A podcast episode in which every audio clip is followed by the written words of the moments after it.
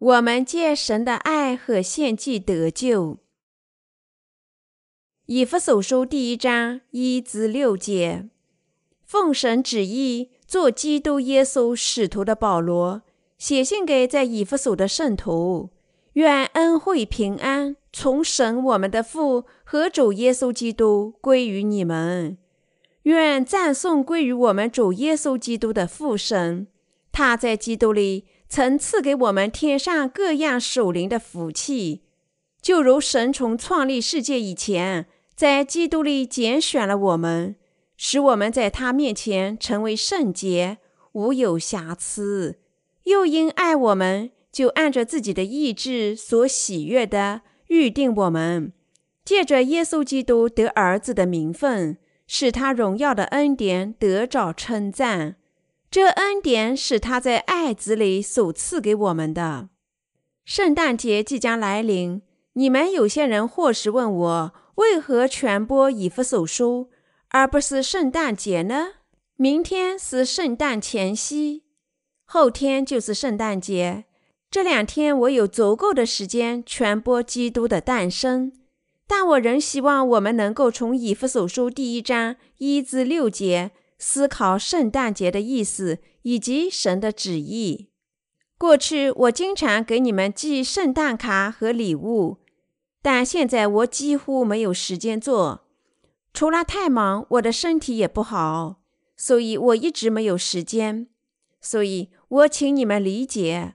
我希望，尽管我们错过了今年交换圣诞礼物的机会，我们仍然能够一起欢乐、愉快地庆祝主的生日。我希望我们通过今天的经文，能够研究圣诞节的真正意义。以及圣诞节给我们带来了什么？在今天的经文里，我们读到，就如神从创立世界以前，在基督里拣选了我们，使我们在他面前成为圣洁，无有瑕疵；又因爱我们，就按着自己的旨意所喜悦的预定我们，借着耶稣基督得儿子的名分。以弗所书第一章四至五节。圣诞节欣赏耶稣这些美妙的恩典，以及对他的感谢。我们绝不能像许多罪人那样，把圣诞节堕落成一种取悦肉体快乐的节欲。所以今天，我希望我们能够对照神的道，研究基督诞生的真实意义。基督诞生在世界上的真正意义，在于主把我们拯救出所有的罪孽。让我们做神自己的儿女，赐福我们生活在天国里。你们尽管庆祝基督的诞生，却并不欣赏神的爱，那么这是一个巨大的错误。大多数人能够从基督的诞生认识神的爱。最近，我看到在基督教频道上播放的一个礼拜，我看到上教堂的人情感激动。饱含泪水的感谢神，但是我相信这些表面的感情对我们的神无关紧要，而我认为更重要的是要知道接水和圣灵的福音而来的神的意，信仰神的意，得救并满怀感激。我们每个人都有自己的喜好，有些人被异性吸引，有些人喜欢金钱，有些人喜欢动物。有些人喜欢珠宝，有些人喜欢服装。每个人都有自己的偏好。在这些东西当中，服装、珠宝这些没有生命，因此它们属于个人口味的事情。但许多人喜爱活物。在电影《泰山》里，演员与狮子、老虎那样的动物生活在一起。他为何那样生活呢？这人在拍摄电影《泰山》时几乎被淹死。他在拍摄折戟场景时被烧伤，并坠入河里。是一头狮子跳进河里救了他。后来，他和这些动物生活在一起。从此，他确实能够和这些动物交流。他在实际的生活里爱上了这些动物，而不止在电影里。因为这头狮子从溺水中救了他，尽管费用昂贵，他一直和动物们生活在一起，细心照料它们。有些人爱狗，有位先生真爱他的狗，但有一天有个强盗闯入他的家。当强盗正要用剑刺他时，狗跳过来保护他的主人，替他挨了一刀。我们在电视上或者书本里听到这类故事。同样，有些动物对它们的主人非常的忠诚，许多人也爱他们的宠物。有些人收养被抛弃的病狗。悉心的照料，这些狗也能欣赏他们新主人的爱，所以它们能够很好的跟随和服从新的主人。我曾在电视上看到一条胸部受伤的狗，像是癌症肿块一样挂着。那条狗甚至自己无法进食，于是主人用嘴喂它的狗，但狗只能看看主人，不能吃。所以主人为他的狗感到难过。于是带他看兽医，为他做手术。那么，耶稣基督怎样爱我们和拯救我们呢？主不是牺牲自己赐福我们上天堂，生活在天堂里吗？他怎么爱我们，让我们做神的儿女呢？他要赐给我们天上的守灵福气，拯救我们吗？为了把我们拯救出毁灭和地狱，他为我们做了什么事情呢？耶稣基督，我们的救世主，牺牲自己，把我们拯救出所有的罪孽。因为我们的主爱我们，他牺牲自己去拯救我们。正如有些人爱他的宠物，宠物得病，他们愿意做任何事情医治他们。换句话说，神，我们的造物主，如此喜欢我们，他的创造物。所以，当面临死亡时，他化成肉身来到世上，为了我们亲自受洗和流血，拯救我们。因此，我们大家都应该在圣诞节期间铭记主的牺牲和爱心。世上的非基督徒崇拜各种异神，信仰神很多，他们实际上崇拜任何东西为神，从魔鬼到人类的异神。树木、岩石、大山、河流、太阳，以及一些想象中的动物，如龙等等。但是，创造整个宇宙及其中一切的只有一个神。这神为了我们献出自己，把我们拯救出了所有罪孽与毁灭。主借水和圣灵的福音，一次性拯救了我们，他的创造物。如果你们从世俗的观点思考这个拯救，你们终究完全忘记。但我们绝不能忘记主的拯救之爱，因为他喜欢我们，他的创造物，所以他牺牲自己拯救我们。那么，我们信主有什么属灵的好处呢？主出于对我们的爱，在世上牺牲自己。我们所有信仰水和圣灵福音的人。都从我们所有罪孽里得救了。有些人在宠物得病时，采取各种可能的措施拯救他们的宠物。同样，父神深爱我们，他的创造物。当我们迷失时，我们的创造者差遣他的儿子来到世上，牺牲这个儿子拯救我们。耶稣基督为了我们得救，牺牲自己，他的爱多么伟大！当宠物的主人把病狗带到兽医那里，不惜一切代价医治它时，主人通过他的行动表明他多么爱他的狗。从狗的观点来看，我们可以说他从主人身上获得了巨大的怜悯。但主人能为狗做的事情只有那么多。有爱心的主人甚至可以花费所有的积蓄，做一切可能的事情，照顾他的狗。但没有哪位主人愿意抛弃人类的尊严去救宠物。相反，主耶稣非常爱我们，他化作人身，把我们拯救出所有的罪孽。换句话说，他为了拯救我们，乐意放弃自己在天上荣耀的地位。同样，被人爱本身十分奇妙，所以我们披戴神的爱，怎能看得微不足道呢？神的爱是伟大的。实际上浩瀚无垠，你我借我们的信仰已经被披戴了神无限的爱。神化成肉身，为了我们牺牲自己，把我们拯救出毁灭。谁能说神的爱渺小？因为神爱我们，他把我们拯救出了所有的罪孽。如果我们从属灵上看待这爱和拯救，我们将看到我们在生活上的惊人变化。但如果我们只在肉体上考虑神的爱，那么我们看不出任何显著的改变。神的爱为我们的灵魂做了什么事情？我们披戴了神的爱。现在我们的灵魂怎么样？我们大家必是因为心里的罪孽而死。但怎么样呢？因为耶稣基督在世上为了我们牺牲自己，你我已经从天下所有罪孽中得救，获得永生。感谢主的牺牲，因为我们罪孽而死的灵魂已经复生。神的爱是多么极大的赐福啊！我们大家不是因为我们心里有罪孽而死了吗？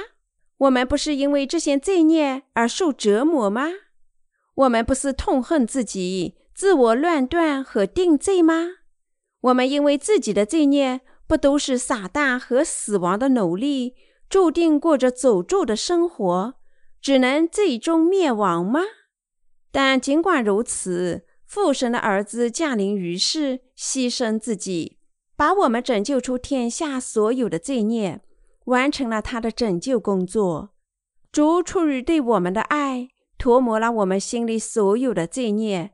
赐给我们新生与永生，这是圣诞节真正的意思。如果我们庆祝圣诞节，却没有真正理解它的意义，只模糊地认为每个人都应该高兴，因为救世主降临于世，这样我们才能真正理解圣诞节的意义。主会对我们感到失望。如果我们让圣诞节这样消失，那么我们心里也会不高兴。那么，我们怎能和那些不信主的人有所不同呢？尽管我们比那些非信徒更加忙碌，比他们面临更多的困难，我们不见得他们更好，但我们比那些不信主的义的人更好，因为我们已经靠神的爱从我们所有罪孽里得救，所以我们将参与主最早的复活，进入他的国。我们不但从天下所有罪孽里得救，而且我们还被拯救出毁灭与定罪。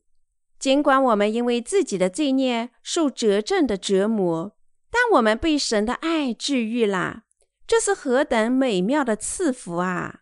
所以在圣诞节，我们绝不能忘记我们已经披戴了神的爱这个事实。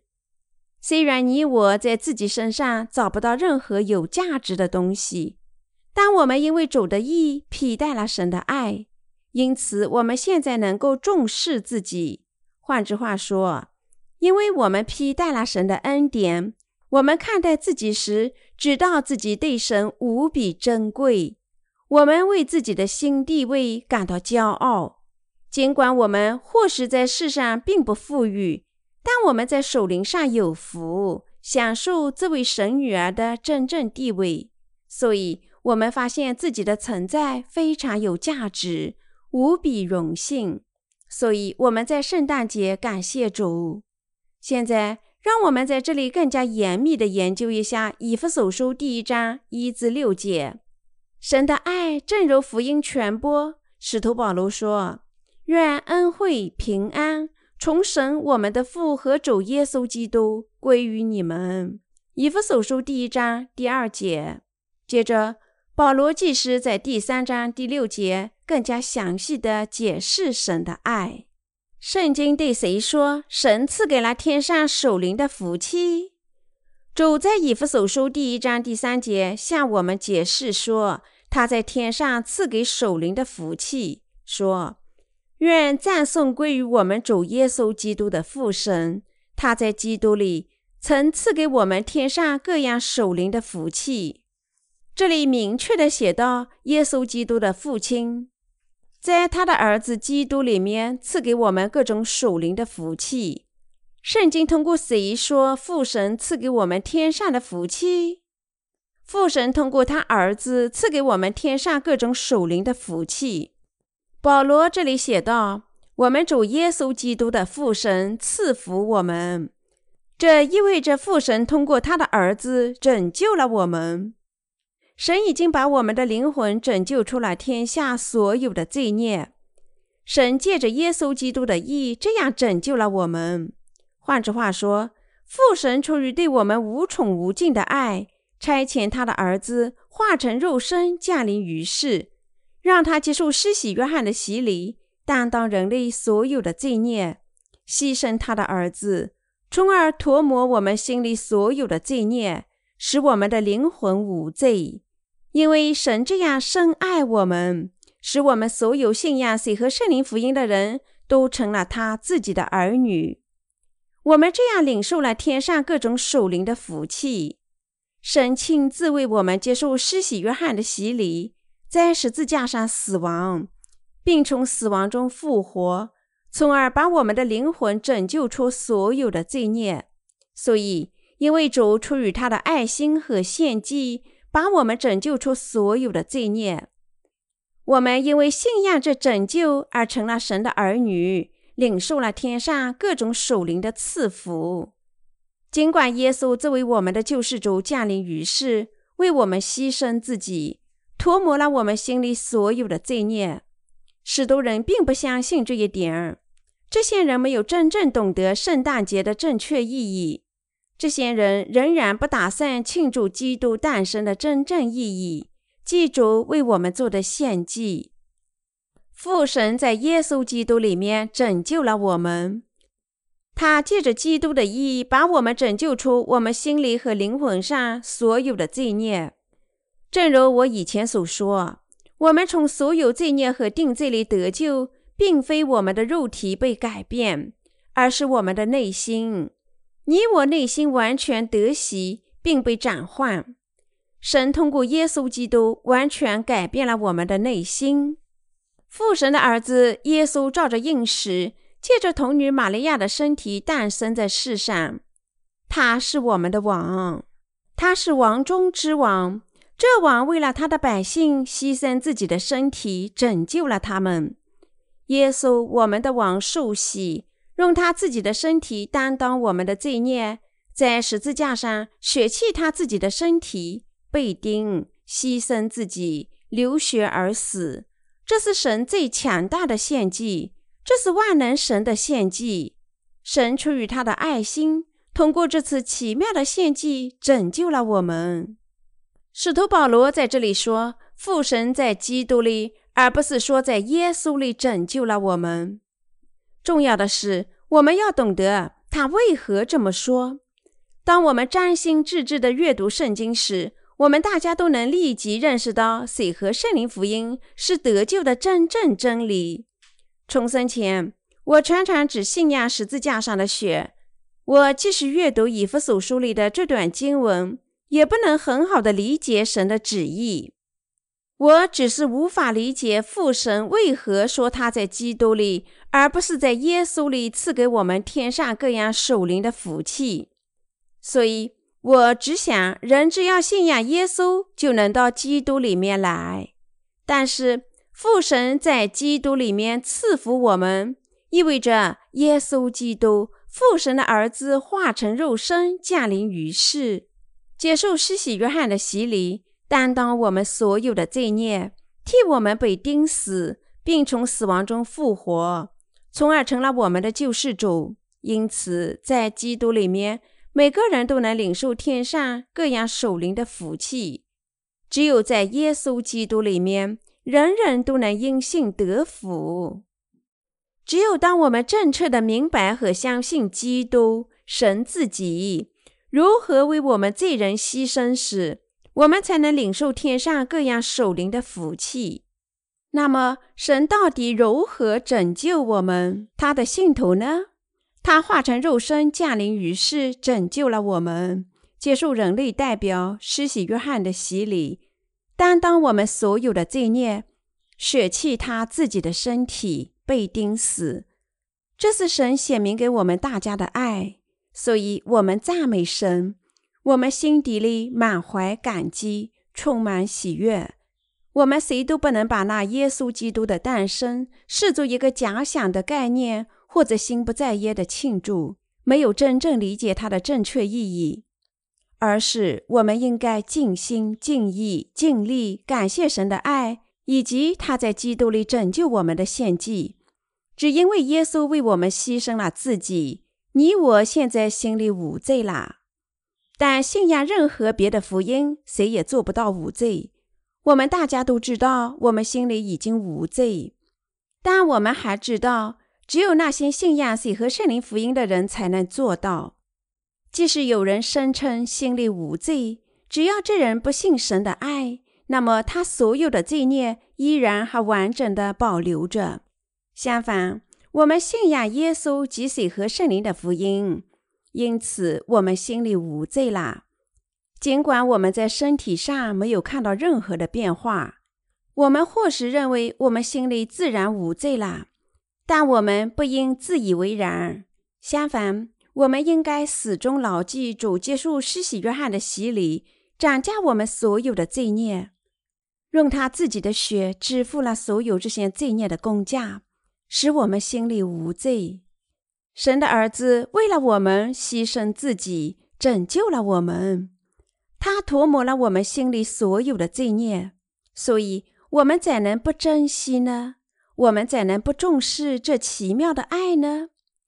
我们心里无罪，不只因为我们信仰耶稣。正如水和圣灵福音显明，耶稣基督为了我们牺牲自己，我们因信这个真理变得无罪。我们不应把这恩典仅仅看成基督教的教义，相反，我们应该因信庆祝基督的诞生。我们的主在最后的晚餐上说：“拿着这饼吃吧，因为这是我的身体；拿着这酒喝吧，因为这是我的血。这样做纪念我，直至我回来。”主告诉我们要相信和牢记他降临于世。借着水和血拯救我们这个事实，他吩咐我们要在心里铭记他拯救的恩典，绝不能忘记。所以，我们绝不应该忘记，因为我们主的爱以及他为我们所做的献祭，我们心里无罪这个事实。你们绝不应轻视主的爱，你们不能仅仅因为自己信仰的水和圣灵福音，便无条件的无罪啦。相反，你们必须认识到。主为了你们牺牲自己，你们已经披戴了万能之神的爱心，所以我要你们牢牢记住水和圣灵的福音。我要你们赞美神，直至他再临的日子。这是最应该做的事情。你们应该知道如何感激，确实应该感激的事情。这些人明白神的恩典，即使在世俗的世界上，忠实也受到高度的重视。很久以前，为国王献身的忠实将士，历代都要纪念。那么，既然我们主已牺牲自己，使我们的心里和灵魂无罪，我们怎能不纪念呢？我们怎能轻易的歪曲这个拯救，既不纪念，也不感谢主呢？神的恩典必须永远珍藏在我们心里。我们应该采取这种态度庆祝这个圣诞节。因为我们心里实际上无罪，你我要上天国，生活在那里。我们大家很快去天国，永远生活在那里。虽然我们现在仍然生活在世上，我们侍奉主的意，但有一天，当我们的主再临，或者我们来到他面前时，我们大家将进入天国，永远生活在那里。正如神在今天的经文里说。他已经在基督里用天上各样属灵的福气赐福我们。我们所有信仰水和圣灵福音的人都有福进入并生活在天国里。天国里荣耀的生活正在等候我们大家。这正是我们的福气。如果在世上的生活是我们的全部，那么我们不能称自己是神赐福的百姓。大神牺牲自己，使我们能够进入并生活在天国里。为了涂抹我们所有的罪孽，神的儿子受洗担当这些罪孽，在十字架上牺牲自己，支付了所有罪孽的工价。因此，主用天上各样守灵的福气赐福我们。所以，我们大家都应该信仰神的意，感谢主。当我们阅读以弗所书第一章四至五节时，我们看到使徒保罗进一步向我们解释，神设计并履行一项具体的计划，让我们做他自己的儿女。赐福我们上天堂。这里，让我们读一读这些经文。就如神从创立世界以前，在基督里拣选了我们，使我们在他面前成为圣洁，无有瑕疵；又因爱我们，就按着自己旨意所喜悦的，预定我们借着耶稣基督得儿子的名分。以弗所书第一章四至五节。这里圣经明确的说，父神在创立世界之前，在基督里拣选了我们。全人类都是照着父神的模样创造的。这里明确写到，父计划把我们变成他自己的儿女，赐福我们生活在天国里。那么，神在创世以前，在基督里拣选我们，到底是什么意思呢？这里圣经想告诉我们什么道理呢？他指。神借着耶稣基督赎罪的献祭工作拯救出了我们，甚至在创造宇宙之前，在创造你我之前，父神已经在基督里计划让我们做他的儿女。神借他儿子的献祭完成了这个计划，让所有信仰水和圣灵福音的人完全无罪，因为耶稣基督，我们的神牺牲自己拯救我们。我们实际上得救，做了神自己的百姓，只因为神的儿子牺牲自己，你我才从我们所有罪孽里得救。所以，神在今天经文里说，他在基督里拣选了我们。神拣选我们，并非像某些神学家所说的那样，随意的选择某些人，放弃某些人。正确的意思是，神在基督里拣选了我们。全人类都亏缺了神的荣耀，因为他们都犯了罪。但是，当父神创造我们时，他知道我们会因为自己的软弱而犯罪，于是他做自己的拯救工作，使所有信仰水和圣灵福音的人都能成为他自己的儿女。这福音写明由他儿子献祭和爱心所成就的神的意，所以。凡是信仰基督的爱心、他义的献祭以及水和圣灵福音的人，都被神拣选；而不信仰的人则没有被拣选。因此，主要审判这些罪孽的非信徒。父神甚至在创造这个宇宙之前，就已经为我们制定了这个计划。神知道人类因为自己的弱点将陷在这里，所以他差遣他的儿子到世上。受洗担当他们的罪孽，被钉在十字架上，为了他们牺牲自己，使所有信仰他儿子一行的人在心里永远无罪，成为神的儿女，毫无瑕疵或污点。这是神对我们的计划。我们大家必须认识到，我们的得救照着神的计划实现。在今天世界上的基督徒当中，长老会称。凡信仰他们教义的人，都是被神拣选的，而其他人则没有。但这完全是胡说。他们只是宣扬一种毫无根据的教义，即人们熟知的无条件拣选。比这些教义更加重要的是，圣经实际上对我们怎么说的呢？圣经不是根据人类的知识写的。使徒保罗在今天的经文中说。他照着神的旨意做耶稣基督的使徒，写信给在以弗所的那些基督里信实的圣徒。使徒保罗因信构成了基督的义的水和圣灵福音，从他所有的罪孽里得救。圣灵之住在他的心里，这意味着圣灵在使徒保罗的心里。圣灵漠视他写信给以弗所教会的圣徒。如果是我们，我们大多数人可能只会写父神在创立世界之前，在基督里拯救了我们。但保罗不是这样写的。那么他是怎么写的呢？他写道：“就如神从创立世界以前，在基督里拣选了我们，使我们在他面前成为圣洁，无有瑕疵。”以弗所书第一章第四节。保罗这里清楚地说：“神从创立世界以前，在基督里拯救了我们。”基督这个词在圣经里的意思是树高者。大以理书第九章二十四至二十六节，在圣经里有三类人受高：国王、祭司和先知。因此，基督的意思是耶稣作为王中之王和全人类的造物主。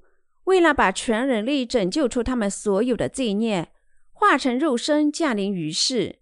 这还意味着耶稣接受施洗约翰的洗礼，作为大祭司履行他的职责，担当人类所有的罪孽，在十字架上死亡，支付这些罪孽的所有工价，使他能够完美的拯救我们大家。耶稣担任大祭司职，接受施洗约翰的洗礼。用他的身体在世上担当神百姓所有的罪孽，他在十字架上被钉死，支付了各项罪孽的工价。因此，他履行了他祭司职，把他所有的信徒拯救出所有的罪孽。而且，我们的主通过神的话告诉我们这个真理。同样，耶稣向父神献出他的身体，涂抹我们所有的罪孽。所以。使徒保罗在以弗所书第一章反复强调，我们在基督里得救。因此，凡是认识这个真理、信仰这个真理的人，必定从他所有罪孽里得救。因为圣经是受圣灵末世写出来的神的话。现在，所有因信水和圣灵福音领受罪孽得赦的人，因为圣灵居住在他们心里，已经认识了这个真理。即使在我懂得水和圣灵的福音以前，我也在许多的布道里努力地解释以弗所书，但我不知道圣经说神在基督里拯救我的真正意思。我只在理解水和圣灵福音后，才真正的理解神在基督里拯救我的意思。父神在基督里拣选我们，爱我们，使我们无罪。他让我们所有将在基督里的人住在天国里。他让所有信仰借基督而来之拯救的人做他自己的儿女。父神让他的儿子在世上接受施洗约翰的洗礼，担当天下所有的罪孽，在十字架上流血，从而拯救我们所有信仰基督的人。为了把他自己的百姓拯救出他们的罪孽。造物主神暂且成为人，作为我们的挽回祭献出自己。神的儿子借他的洗礼，把人类所有的罪孽担在他自己身上，然后他被钉死在十字架上，担当所有这些罪孽的定罪，流尽心里所有的血而死。同样，主为了我们牺牲自己，支付了我们所有罪孽的工价。他借自己的献祭和爱心救了你我的生命，他让所有信仰谁和圣灵福音的我们完全无罪。主根除了我们所有的罪孽。父神在创立世界之前计划的拯救工作，父神甚至在创立世界及所有活物之前，已经计划借他儿子的献祭和爱心，让我们做他自己的儿女。换句话说，神决定所有信仰基督义的人，他已经决定收养我们作为他自己的儿子和女儿，因为我们信仰神儿子义的献祭及其爱心。当我们阅读旧约里雅各和以扫的故事时，我们看到以扫信赖他自己的力量，不听父母的教诲；相反，雅各顺服他的母亲。结果雅各怎么样呢？尽管他是小儿子，却领受了长子的所有福气。他这样得福，因为谁呢？因为他的母亲，因为雅各信赖和依赖他的母亲，他能够领受神的赐福。我的信徒朋友们，显然我们身体软弱，而且我们内心也相当脆弱，但是我们信仰神的话，仍然能够领受神的赐福。我们一出生就注定下地狱，因为我们自己的罪孽。我们生来的命运就是这样。我们这些罪孽是从我们祖先那里继承来的，所以神决定收养我们所有信仰他义的人作为他自己的儿女。这就是水和圣灵福音的真理。现在，许多基督徒认为信仰耶稣简单又容易。例如，假牧羊人向会众传道时，常常这样说：“你是一个罪人，所以你注定要被毁灭。但神爱你，他用十字架在天堂和地狱之间建造一座桥。主为了你的罪孽在世上被钉死。现在，如果你心里接受主耶稣作为你的救世主。”那么，无论你有多少罪，你都能成为神的儿女。那么，你愿意接受耶稣作为你个人的救世主吗？你能够向神承认你是个罪人吗？如果这样，那么请随我祈祷吧。主啊，我是个罪人，但我相信你为了我被钉死，我也信仰你。现在，我接受你作为我的个人救世主，请来到我心里吧。阿门。大多数基督徒认为他们这样做了神的儿女，但要做神的孩子并不容易，这是要大量艰苦的工作与磨难，才能等主来到世上拯救我们。神在基督里拯救我们，意味着耶稣基督成了我们自己的挽回祭，把我们拯救出天下所有的罪孽。主作为我们的献祭羔羊，在世上三十三年。使我们每个人无罪。主受孕在童女玛利亚的身体里，主化成肉身降临于世，为的是这位天上的大祭司履行他的职责。自从诞生，他在世上的生活便充满磨难。他不但出生在卑微的马厩里，而且还必须逃避希列王的谋杀。耶稣诞生以后，东方三位博士来拜他。但这种宁静此事时间不长，他必须逃到埃及躲避希律王。几年后，耶稣来到拿撒勒生活。他这位木匠和他的父亲约瑟一起工作。然后他在三十岁开始他公开的生活。他先到约旦河接受西西约翰的洗礼，接受人类所有罪孽。主这样接受西西约翰的洗礼，担当人类所有的罪孽。然后被钉死，他被钉死在十字架上，担当我们的罪孽。下葬后，在第三天从死亡中复活。所以，耶稣成了我们所有信仰这个真理的人的救世主。现在，我们全世界每个人都因为信仰水和圣灵的福音，成了神的儿女。主在世上做了多大的牺牲，才把我们拯救出所有的罪孽？父神预先在基督里计划了我们的拯救。为了完成这个计划，耶稣化成肉身降临于世，接受西西约翰的洗礼，担当人类所有罪孽，在十字架上死亡。基督为我们做的所有事情，从他化成肉身到担当我们的罪孽，以及他被钉死在十字架上，都是主为了拯救我们所做的牺牲。神圣的耶稣受洗。用他的身体担当天下所有的罪孽，本身就是一种牺牲。这种牺牲正如祖辈罗马士兵吐唾沫一样，他们打他的耳光，剥掉他的衣服，嘲笑和鞭打他三十九下，直至全身血肉模糊。荆棘的冠冕也戴在耶稣头上，士兵在用芦苇击打他，因此耶稣满脸鲜血。然后。耶稣双手双脚被钉在十字架上。耶稣最后一口气时说：“成了。”约翰福音十九章三十节。像这样，主借着水和圣灵的福音，把我们拯救出所有的罪孽。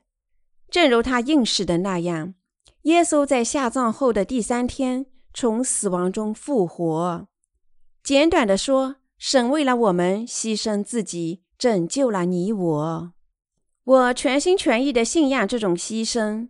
我相信耶稣基督借他的洗礼及被钉死在十字架上，涂抹了我心里所有的罪孽。那么你们如何呢？你们也信仰主的这种牺牲吗？神拣选了我们水和圣灵福音的信徒，他已经拣选我们作为他自己的儿女。所以我要你们大家都信仰这点，信仰神的意吧，不要让他的拯救工作白白浪费。既然主为了你们牺牲自己拯救你们，如果你们仍然自责信仰主，让他的工作白白浪费。那么，没有什么比这更加忘恩负义的啦。即使根据世俗的标准，如果儿子忽略他的父母，漠视他们为自己做出的一切牺牲，也会被视为十足的不孝之子。儿子拒绝接受生身父母的爱，是子女极恶的背叛行为。同样，尽管我们作为神的创造物，如果我们拒绝主的爱，那么我们也犯了最严重的罪。我们绝不允许这种事情发生在我们身上。非但如此，我们大家必须因信接受耶稣基督的牺牲及其爱心。感谢神，赞美神！我们应该这样接受耶稣基督的爱心，进入天国，和基督一起享受永远的荣耀。父神这样借他的牺牲向我们显明他的爱心，这是最大的爱心。神的爱多么庄严、仁慈和完美啊！这世上谁愿意为我们牺牲自己，这样拯救我们呢？是神，我们的造物主亲自履行了大祭司的职位，把我们人类拯救出所有的罪孽。除了三位一体万能的神，没有谁这样爱我们，唯独耶稣基督赐给我们这样的爱心。作为我们的大祭司，履行他的职责，所以圣经说：“神爱世人，甚至将他的独生子赐给他们，叫一切信他的不至灭亡，反得永生。”约翰福音第三章十六节。你我因信水和圣灵的福音，已经罪得赦免，所以我们已经披戴了神无限的爱。你果真因信披戴水和圣灵福音的爱了吗？哥林都前书第十三章广泛的讨论了爱，解释爱的多维性。这里不是写到爱的表现不是粗俗，而是友好吗？主可曾对我们粗俗吗？不，主没有粗俗的对待我们。他降临于世，亲自解决了我们所有罪孽的一切问题。主来到世上解决我们罪孽的问题，他确实完全顾及了。当我们心里不满，我们因为自己的罪孽感到疲倦时，主借水和圣灵的福音来找我们。所以神爱我们大家，所以我们信仰这爱，衷心感谢神。现在我们披戴了神的爱，我们怎能忘记？我们怎能拒绝呢？我们怎能不感谢呢？我们怎能不写诗、颂赞歌、颂灵歌、唱歌赞美神的意呢？有位诗人在赞美诗里写道：“纵令海洋尽是墨汁，无边的苍穹都成白纸，田间的草干根根是笔直，世上的众人个个是文士。若写神的大爱无极，一切有感欠缺，墨干。”笔气子清，人必未能写出半点。我的信徒朋友们，耶稣接受施洗约翰的洗礼，一次性担当我们所有的罪孽，使我们无罪。他为了我们在十字架上舍命，承担我们所有这些罪孽的惩罚。我们信仰他的牺牲和爱心，所以我们怎能不感谢三位一体的神呢？我衷心感谢神，语言无法表达我们的感激之情，所以我们侍奉水和圣灵的福音，回报主的爱。因为我们大家真心感谢神，我们每个人都全心全意的侍奉水和圣灵的福音，而且现在靠信仰水和圣灵的福音得救的其他每个人都能和我们一起进入神的国。现在我们因信仰水和圣灵的福音，领受罪得赦免。重要的是，我们要逐步更宽、更深的理解我们主的爱心，毕竟，谁知道主这样爱我们至深呢？所以，让我们衷心感谢我们神无限的爱。